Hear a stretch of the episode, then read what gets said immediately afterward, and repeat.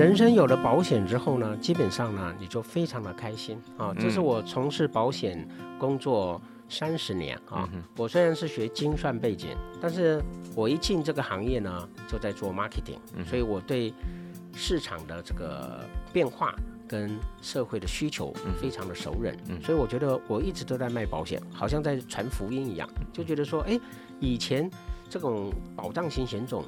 很少人去推荐，那政府这几年主动来讲这个保障，哎，我觉得这非常好，因为保险就是保障啊。大家好，欢迎收听台银问讲，你问我讲，我是主持人沈云聪。我们这个节目是由台湾银行特别制作播出的，我们会在节目当中解答大家关于乐龄金融规划的各种大小事，邀请大家一起来提早安排我们自己的完美人生啊。那这一集呢，我们要来谈谈非常重要，也是很多人关心的主题，叫做保险啊。因为我们都知道，保险是一个很重要也很特别的金融商品，它同时具备了储蓄啊、避险啊、投资啊、节税啊、退休啊、医疗等等不同的需求啊。但也因为它的功能太多了，所以往往造成我们在面对这么多选择的时候，不知道该怎么判断。然后呢，常常就会觉得自己买了之后啊，我误判了，或者买了之后发现啊，我不符合我实际的需求跟规划。所以呢，我们今天特别就来跟大家分享一下，因为我们都知道现在的商业环境，我们现在的理财环境变化非常的大，在这样的大环境变化底下，我们该怎么去思考跟看待保险商品呢？各种新的产品不断的推出，那我们又该怎么去选择呢？所以今天大家不要错过这一集哦。那我们今天来到现场跟大家来分享这么重要一个话题的是台银人寿副总经理刘启胜刘副总啊，主持人好，呃，各位观众大家好，哎，欢迎刘副总来节目来跟我们大家聊一聊保险我想保险这个东西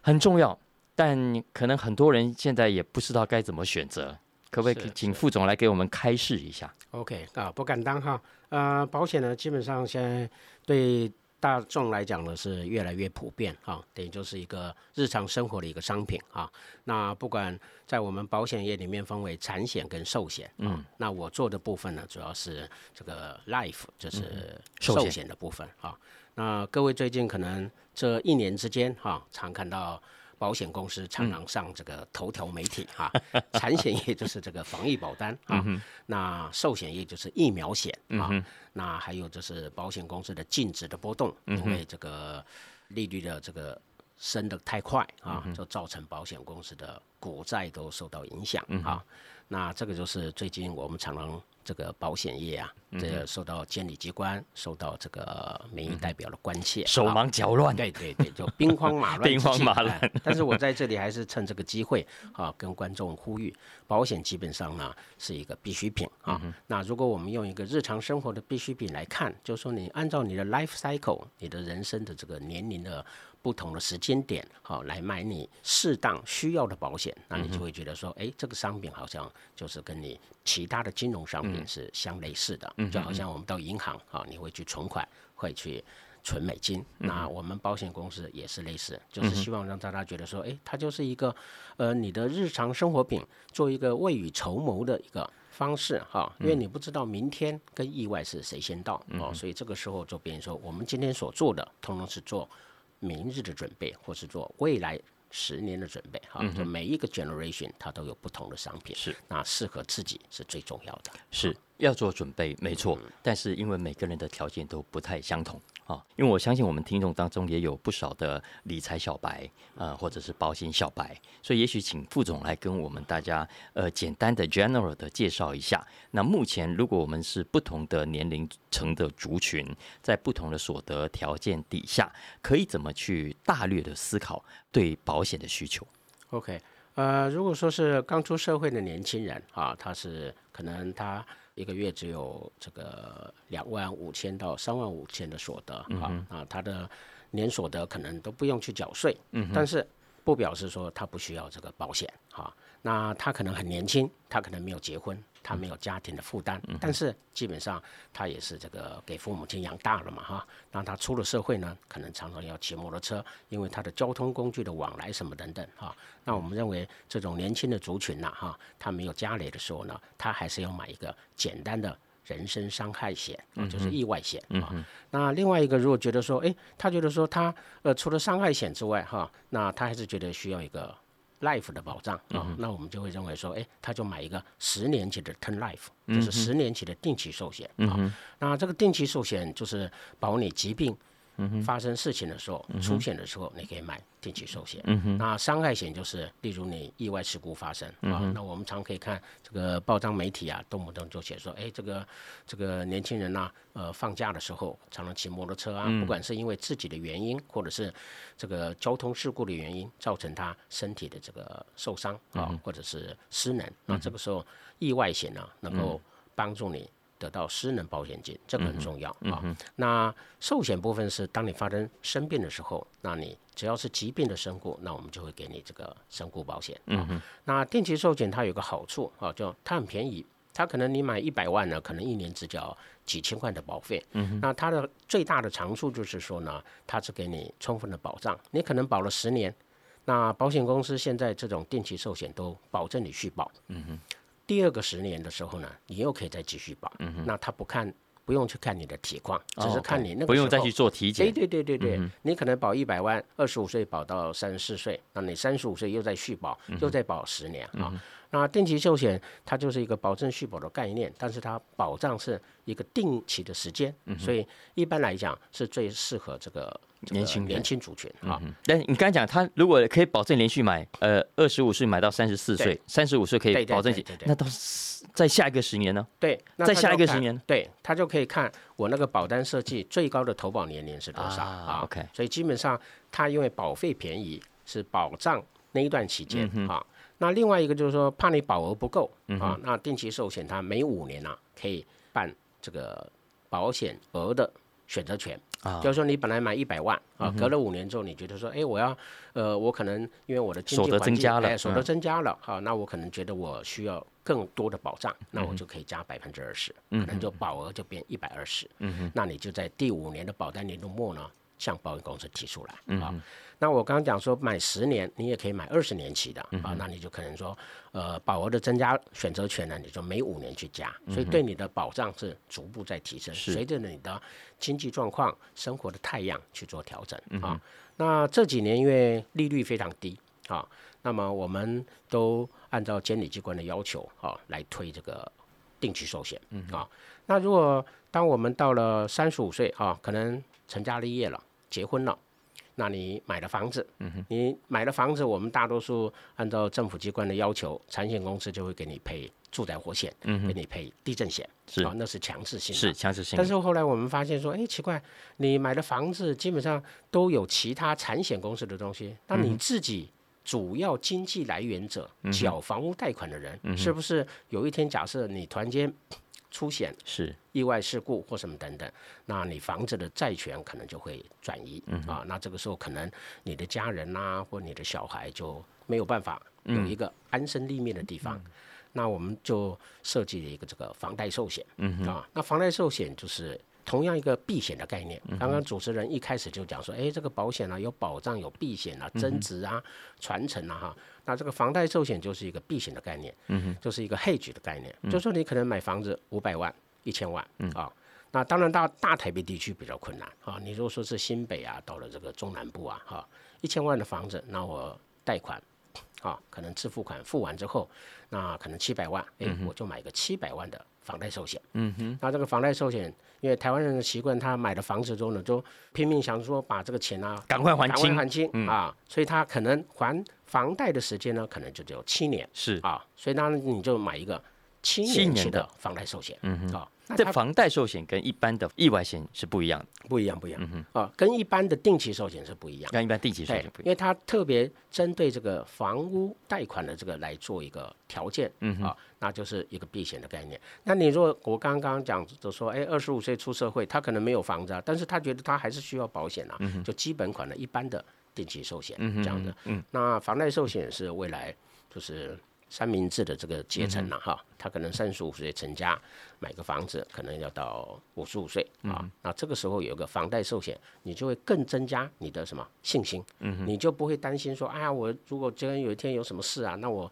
小孩子怎么办呢？哈，配偶怎么办呢？那你有房贷寿险的时候，买房贷寿险的人，他是家庭的主被保险人，他会特别特别的小心啊。那大多数以我们最近这几年的经验值呢，就是呃女性的。的房子的 owner，嗯哼，他就会来买这个啊哈。先生虽然赚钱或是什么等等，但是他们一定会觉得说，哎，买女性来买这个，那对他整个的家庭的照顾更加的。来来，这个这个很重要，等于说老公在工作赚钱买了房子放老婆的名下。呃，这个是后面，这个是社会的状况哈。以前我们基本上都是要保人是先生，先生太太是被保险人，那。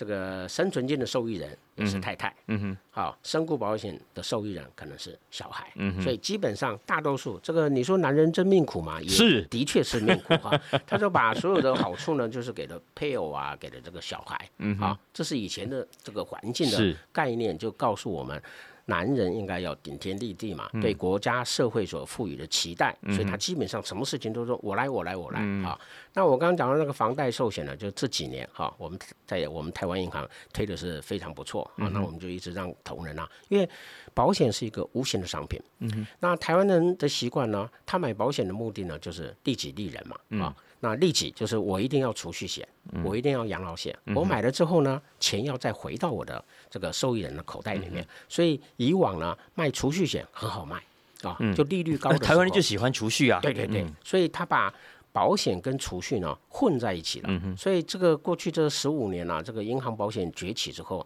银行的资金呢哈，有一些多余的资金呢，它都 shift 到保险的账户。那保险的账户用什么去接呢？它都用储蓄险来接。是。但是现在利率哈跌到一点五以下，嗯，那你寿险公司的这个商品呢，它在设计上也设计不出来了，或者说设计出来它的这个定价跟银行的定价呢还不及银行的定价。那这也不是监理机关所期待的。的哈，因为他收了很多储蓄险的资金，他又投资到海外，海外百分之六十到百分之七十，像今年就非常的造成社会大众深刻的印象，因为它的波动造成净值的减损，减损那。人家搞不清楚，说，哎，你这保险公司怎么稳不稳啊？对对对对 对，那实际上不是这样，不不是这样啊。那基本上因为保险公司的监理啊都非常复杂啊，那风险控管也非常重要，所以我们会认为说卖这种定期寿险给我们的社会朋友，给我们的三明治的族群，是用小小的保费，大大的保障啊，它的 CP 值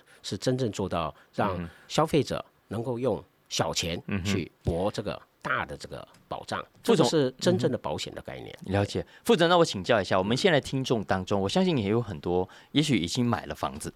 因为当时也不知道有所谓的房贷寿险这件事情。那现在听了你的介绍，哎，好像有这件事情，我好像可以考虑从我原本的保险规划里面多来思考一下房贷寿险这件事。那请问，针对这样的族群，副总会有什么样的建议？这两者有什么不一样？该怎么去判断？对，呃，最重要就是说。它的设计的原理是说，要去让主要房屋持有人，当他上天堂的时候，他的房子的债权能够确保啊，不管是对银行能够确保，或是对自己 owner 他能够这个 property 他能够 hold 得住啊。所以在房贷寿险，它的主诉就是留爱不留债，嗯，留我的家人的爱，然后把这个债务呢能够全部都靠我房贷寿险的保险给付金呢，给他支付给这个银行的 mortgage，嗯哼。那余额的部分可能还会多嘛？哈，那这个时候呢，再回到这个呃受益人身上，好，所以它这个概念跟一般的定定期寿险又有一点点不同。这个保险对社会的稳定性是提供一个非常好的一个 buffer。是是，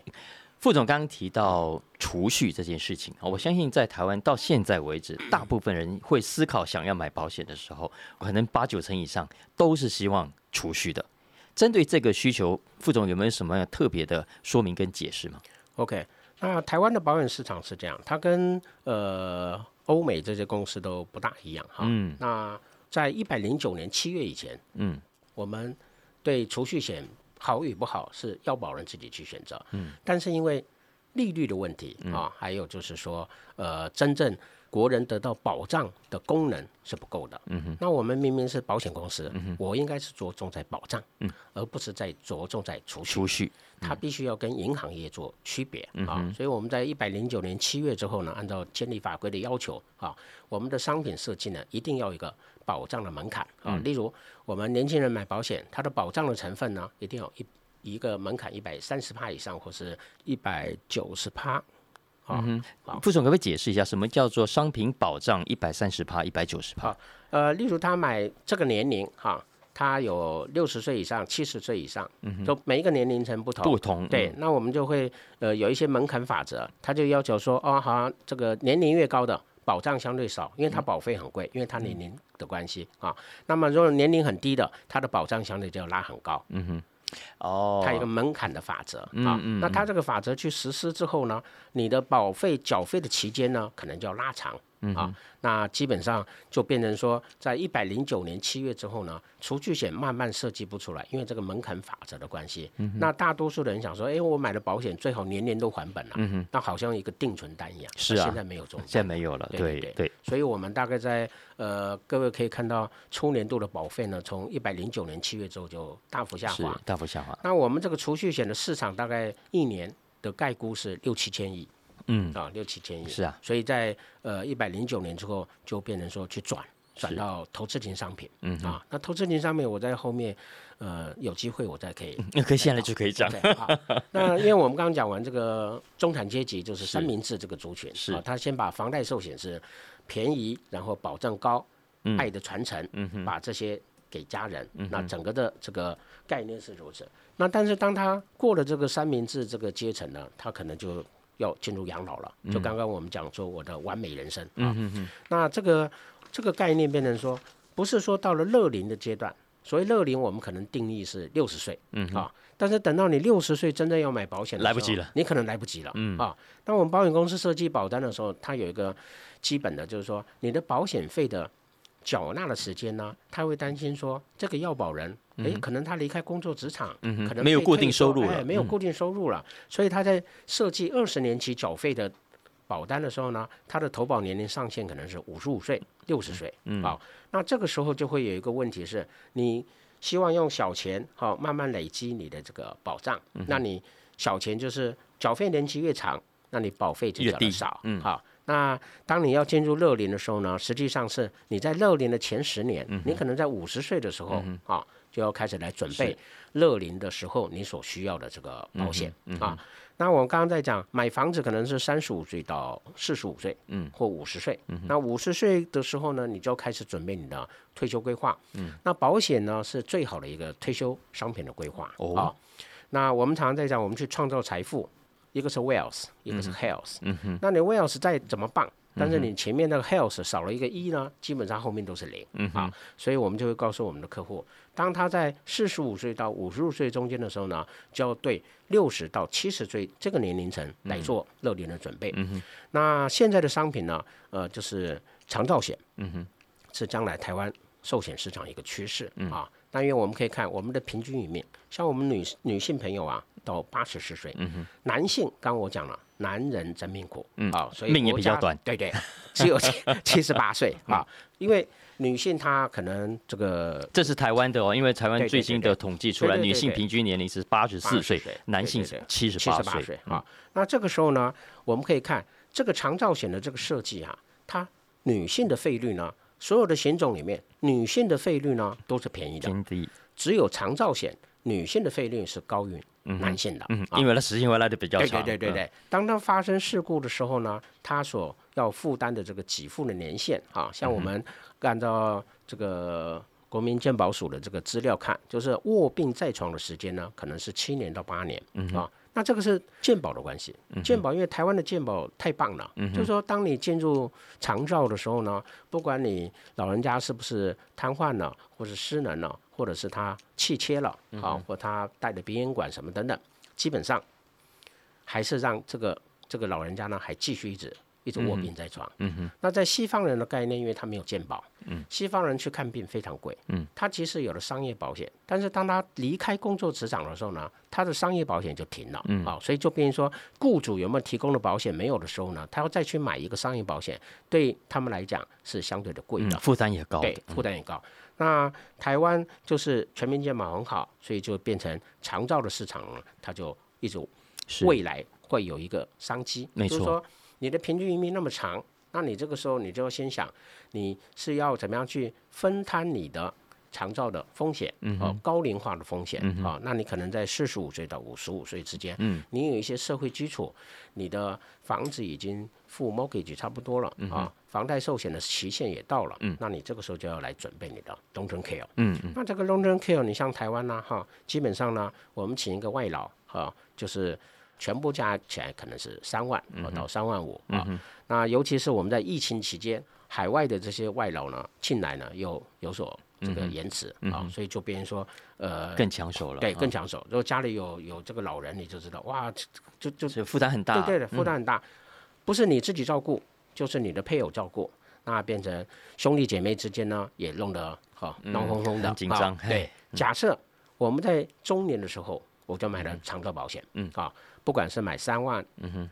或是买五万，嗯那当你进入长照的时候呢，啊，那第一次给你一个长照保险金，那第二次就是分期的长照保险金，嗯啊，那这个状况就变成说你自己的未来。你自己来 handle，嗯，你不要去麻烦你的配偶，不要麻烦你的小孩，小孩，对，嗯，尤其是像我们这个年龄啊，假设我现在是不是假设我已经六十二岁了啊？那我自己呢，在五十几岁的时候，我自己设计的商品，我自己先买。啊，所以一转眼，哎，已经过了九年了，啊，那我就会很安心。小孩跟我关系也很好，他讲：“哎，爸爸都准备好了。”就说，就大家亲子关系都会很好，因为他想说：“哎，这个没有用到。”小孩没那么现实。不是不是不是不是，这个是我替他要着想，不是说他有没有现实，而是说我们台湾人的好习惯就是，他常常替小孩子买保险。对对对对对对。哈，这个我本来是要后面要讲，就是说自己要。照顾自己，嗯，那必须要自己也要先买保险，先把自己保护好。对对对对对。那因为刚刚主持人一问，就直接切到二十几岁的人嘛，哈。那实际上我们做父母的最喜欢就是替小孩买保险，嗯。所以小孩子一出生呢，六个月之后呢，我们就可以买健康险。结果小孩子的保险通通有，结果自己的健康险反而没有。对对对。所以我在这边就是呃提出来提醒这个 middle age 的这些观众朋友，进入。中年之后啊，家庭照顾的差不多了，那一定要替自己买保险。嗯，那长照呢，就是一个很好的选择。嗯那有的时候因为这个资讯的不对等啊，因为可能都觉得说，哎，这个不可能会发生在我身上啊。那实际上，因为这个环境荷荷尔蒙的变化啊，你看我们这个 COVID nineteen 都不清楚这个病毒怎么变化，这个 virus 就是很那么厉害，一直在变。嗯那同样的，阿兹海默症呢，按照现在的 biotech 呢，基本上。没有药医，它是不可逆的啊。那可能常会讲说，啊，这个人就老黄灯上面，哎，其实他可能他的失智的部分，轻度失智、中度失智进入重度失智，这个。你没有去检查，没有去照 MRI，你不会知道。是这个，如果我们家里有老人的话，所以我们大概都有这种经验。哎，就觉得常常怎么会发生这些事情？哦，原来他失智了啊！所以以我们这一代的经验，看我们上一代的父母亲，然后自己觉得，哎，这个险是我们乐龄族啊，应该要去准备的。那这个乐活的商品呢，它有分失能跟失智啊，失能就是。六项三不能，就我们吃饭啊、洗澡啊、上厕所啊什么等等，哈，他要来检验说，哎，六项啊，生理上面的毛病，有三项不行呢，那保险公司就确认说你是失能了。是。失能比较好判断，失智比较难判断，因为他就要必须到专业的、专科的医师他去判断八十两表，完了之后哈才能够确定说，哎，你是轻度还是什么等等，那保险公司才会按照。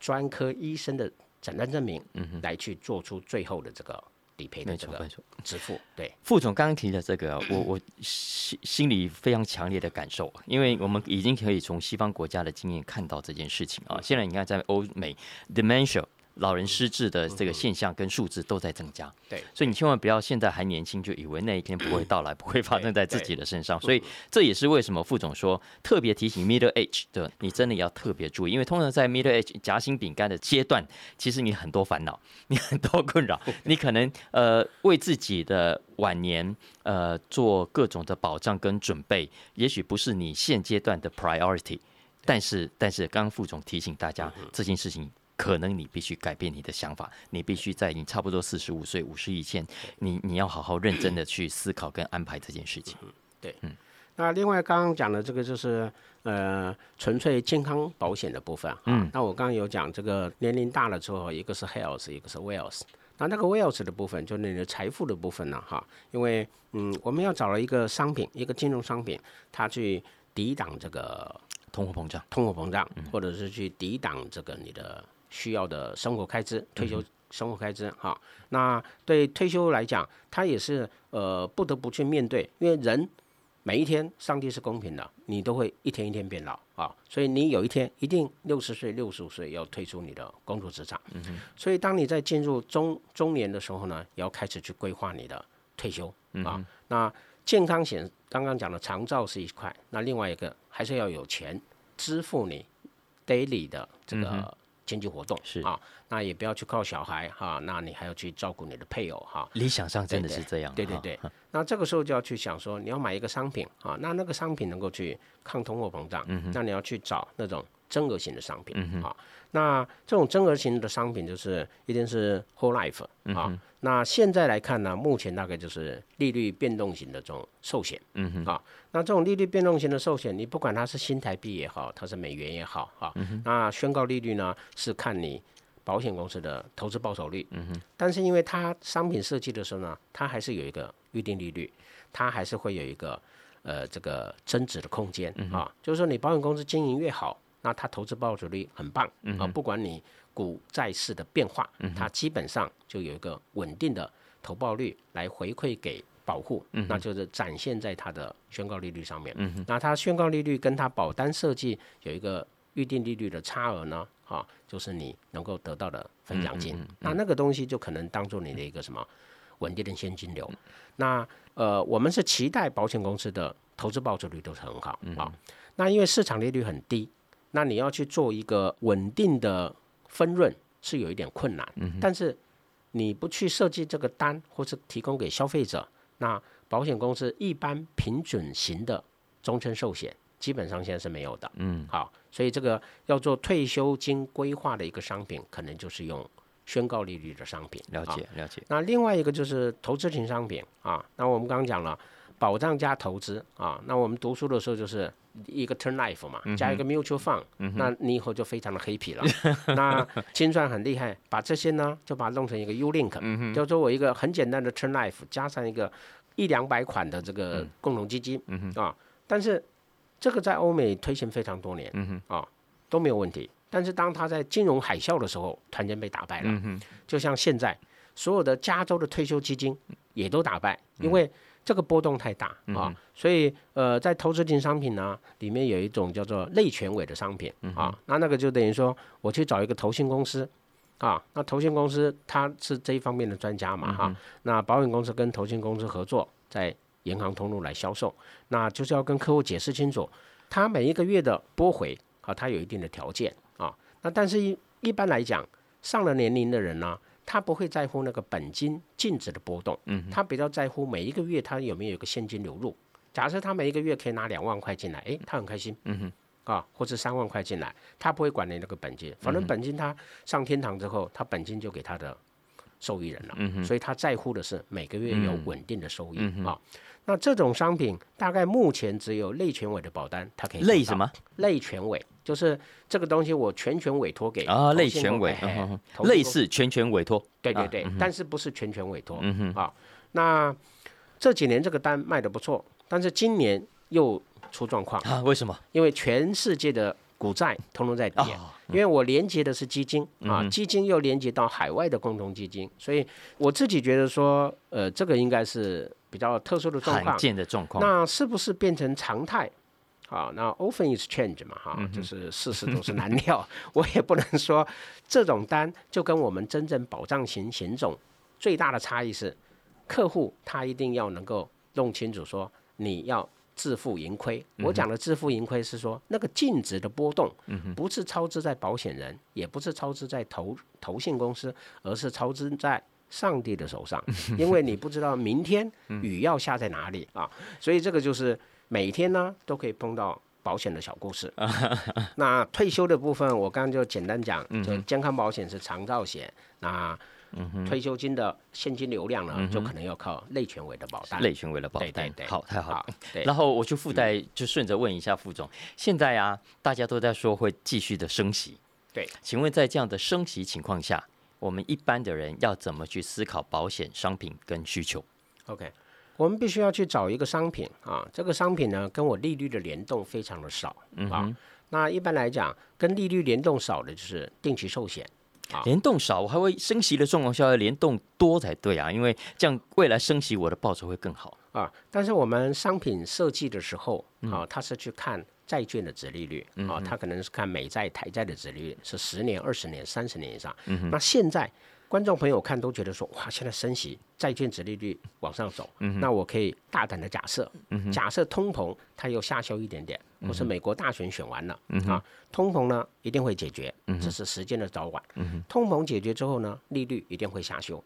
所以当利率下修的时候呢，我保险商品的定价又要受到影响。所以，但是我保险的定价是看长期，好卖定期寿险十年嘛哈，房贷寿险七年嘛，所以这些定期寿险跟利率。的感觉敏感性比较没有那么高，反而是终身型的商品或是投资型商品比较会有一些了解是。那这个时候状况下，如果觉得说买无形的商品、保障型的商品啊，或者健康险啊，那就是比较 OK。了解了解，太好了太好。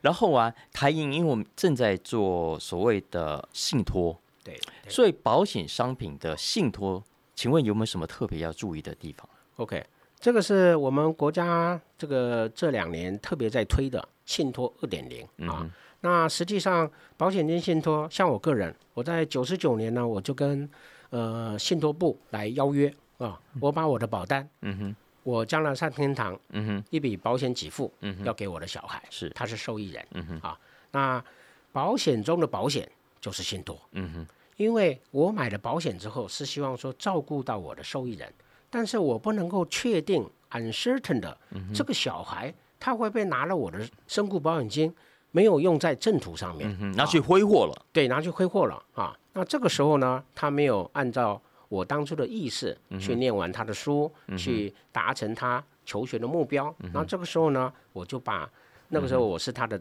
监护代理人，所以我就把那张保单呢拿给信托部说，哎，把它做信托，信托啊！所以从九九年到现在啊。所以今天那个信托部找我来的时候，我想，哎，你还他们还找对人了，找对人了。因为会做保险的，他不一定会去做信托，嗯，因为不一定有这种概念。没错。好，那会做信托的，他一定有资产保全的概念，资产传承的概念，嗯哼，就是保险里面的保险，就是放在信托里面，嗯哼。那保险的受益人就是委托人，嗯哼，所以是我的小孩那个保单的受益人呢，来跟银行的信托处。做委托来做委托啊！当这个身故保险金产生出险状况的时候呢，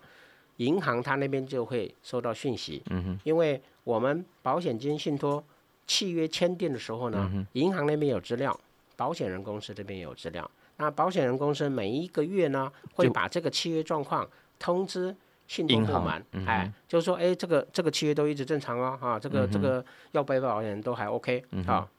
只要有做任何变更，他们每一个月产生资料送给我们银行的信托部，就会主动送到银行信托部。对对对，两边会去勾稽哈。那进入信托的时候呢，那呃委托人当初在签订信托契约的时候呢，他就把你要每个月支付多少钱给保险受益人，对对，就会。在那个合约里面去明定清楚。嗯哼，好，那你要每个月支付也可以，你要每半年支付也可以，基本上那个钱是被 lock 住了。好嗯哼哼，就比方说这个保险金假设是一千万好了，对对对那很事先就先讲好，先讲好以后是哎每个月对固定付给他，例如十万啊而不是一次这一千万就全部汇到你的户头里面去。对对对，那这个有很好的好处，就是说我们早期做保险的时候呢，就常常发生哎道德上的风险。这个父母亲突然间出险了，嗯他本身可能是买意外险，可能一千万，保险人公司付给了这个受益人，那受益人可能是小孩，嗯哦，那他拿到受益人拿到钱的时候呢，他突然间增加好多亲属出来了 啊，那这些亲属都说来来来，你给叔叔照顾，你给阿姨照顾，对啊呀，那阿公阿妈也突然间出来了，那就造成小孩子不知道如何去处理是他的这个保险金的问题，是是。所以保险金信托对小孩子来讲很重要。但是对一般人来讲，其实也很重要，因为现在买的保单呢，我们从过去三十年哈，这样慢慢推这类保险进来，所累积的保险账户里面的余额可能会大于一般储蓄呢储蓄的嗯，金额啊，因为保险它就是长期资金的累计嘛，是啊，那你呃在交保费的时候，呃前面有两两万四的宽减额嘛，嗯啊，你如果用 deductible 的概念去看，那你列举是那两万四，夫妻两个两万四，哎，前面已经节税了，后面呢他在付身故保险金又节税，嗯，所以当这些累积的保单越来越多的时候呢，那我刚刚讲说，你可能第一张去信托嘛，啊，那你你你可能觉得说后面又有更好的商品啊，你又再加嘛，因为随着你的这个经济条件，所以后来都越买越多。嗯越买越多。那这个时候不知不觉，哎，这个小孩他也会知道，嗯哦，刚刚主持人说小孩不会那样想，小孩就是会这样想，他就会想说，哇，都有了，哇，这这嗯，就躺我安心了就当啊，哦将来可以躺平了就躺平。住了，真的就躺平住了。所以这个呢，保险中的信托呢，他就要去想说，这个对小孩将来好与不好，因为本来保险就是保障去支付未来的风险，是风险的分摊。嗯哼那你不能说累积的账户余额越来越多的时候呢，嗯诱使他去做了。不是他真正人生上该走的道路，嗯对啊，所以要信托，我是觉得这是非常好的一个概念。那在西方呢，嗯，我们可以看那个信托业务非常灵活，很嗯不管是不动产的信托，这个股票的信托嗯啊，百分之九十五信托，那他留百分之五，嗯那信托之后所累积的孳息的部分再给他小孩，所以他那些百大的企业啊，百年的企业，它能够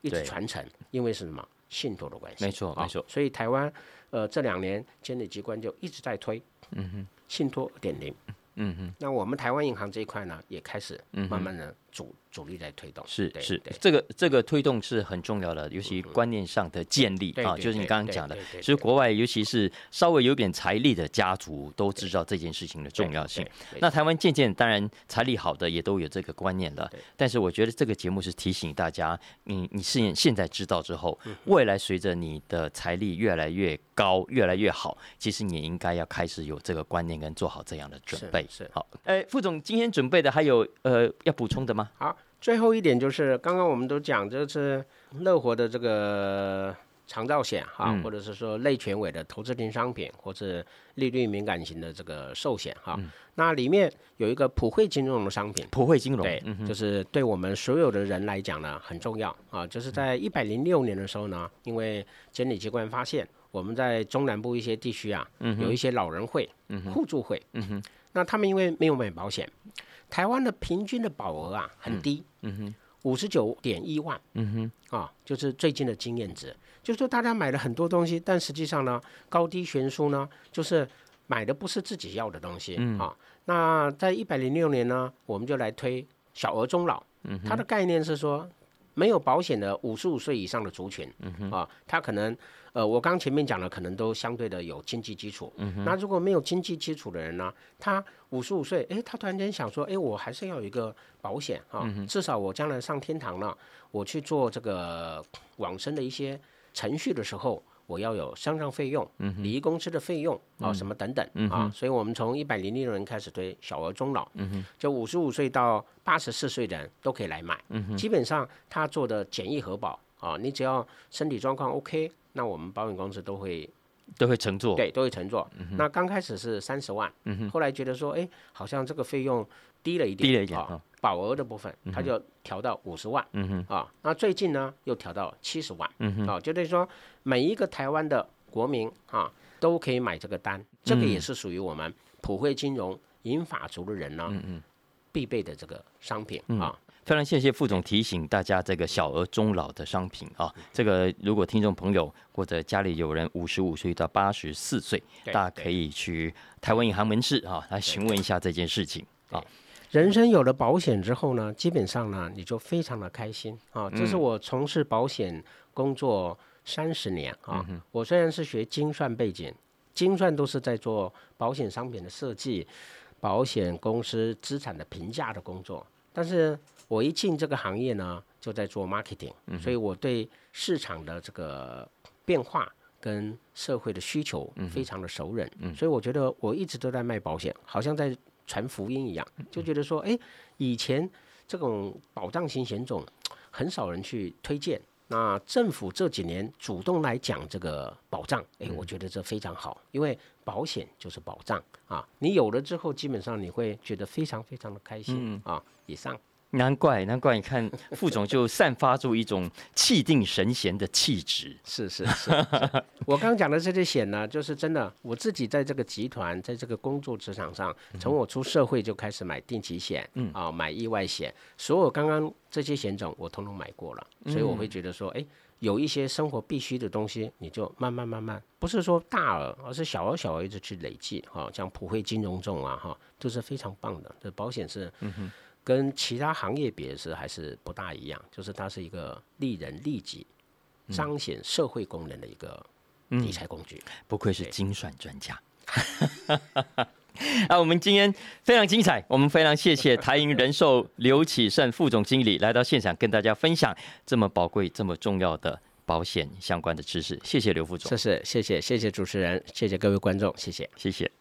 哎呀，谢谢大家收听今天的台银问讲，你问我讲。如果喜欢我们今天的节目，欢迎大家点选订阅，也欢迎继续给我们五星评价，按喜欢或者是留言支持。如果大家对本节目相关的内容有疑问，或者有更多的兴趣，也欢迎大家参考 Podcast 文字栏当中的相关讯息跟连结。那我们非常希望台银问讲，你问我讲这个节目可以帮助到大家一起来完美人生。我们下一集空中见，拜拜。好，拜拜。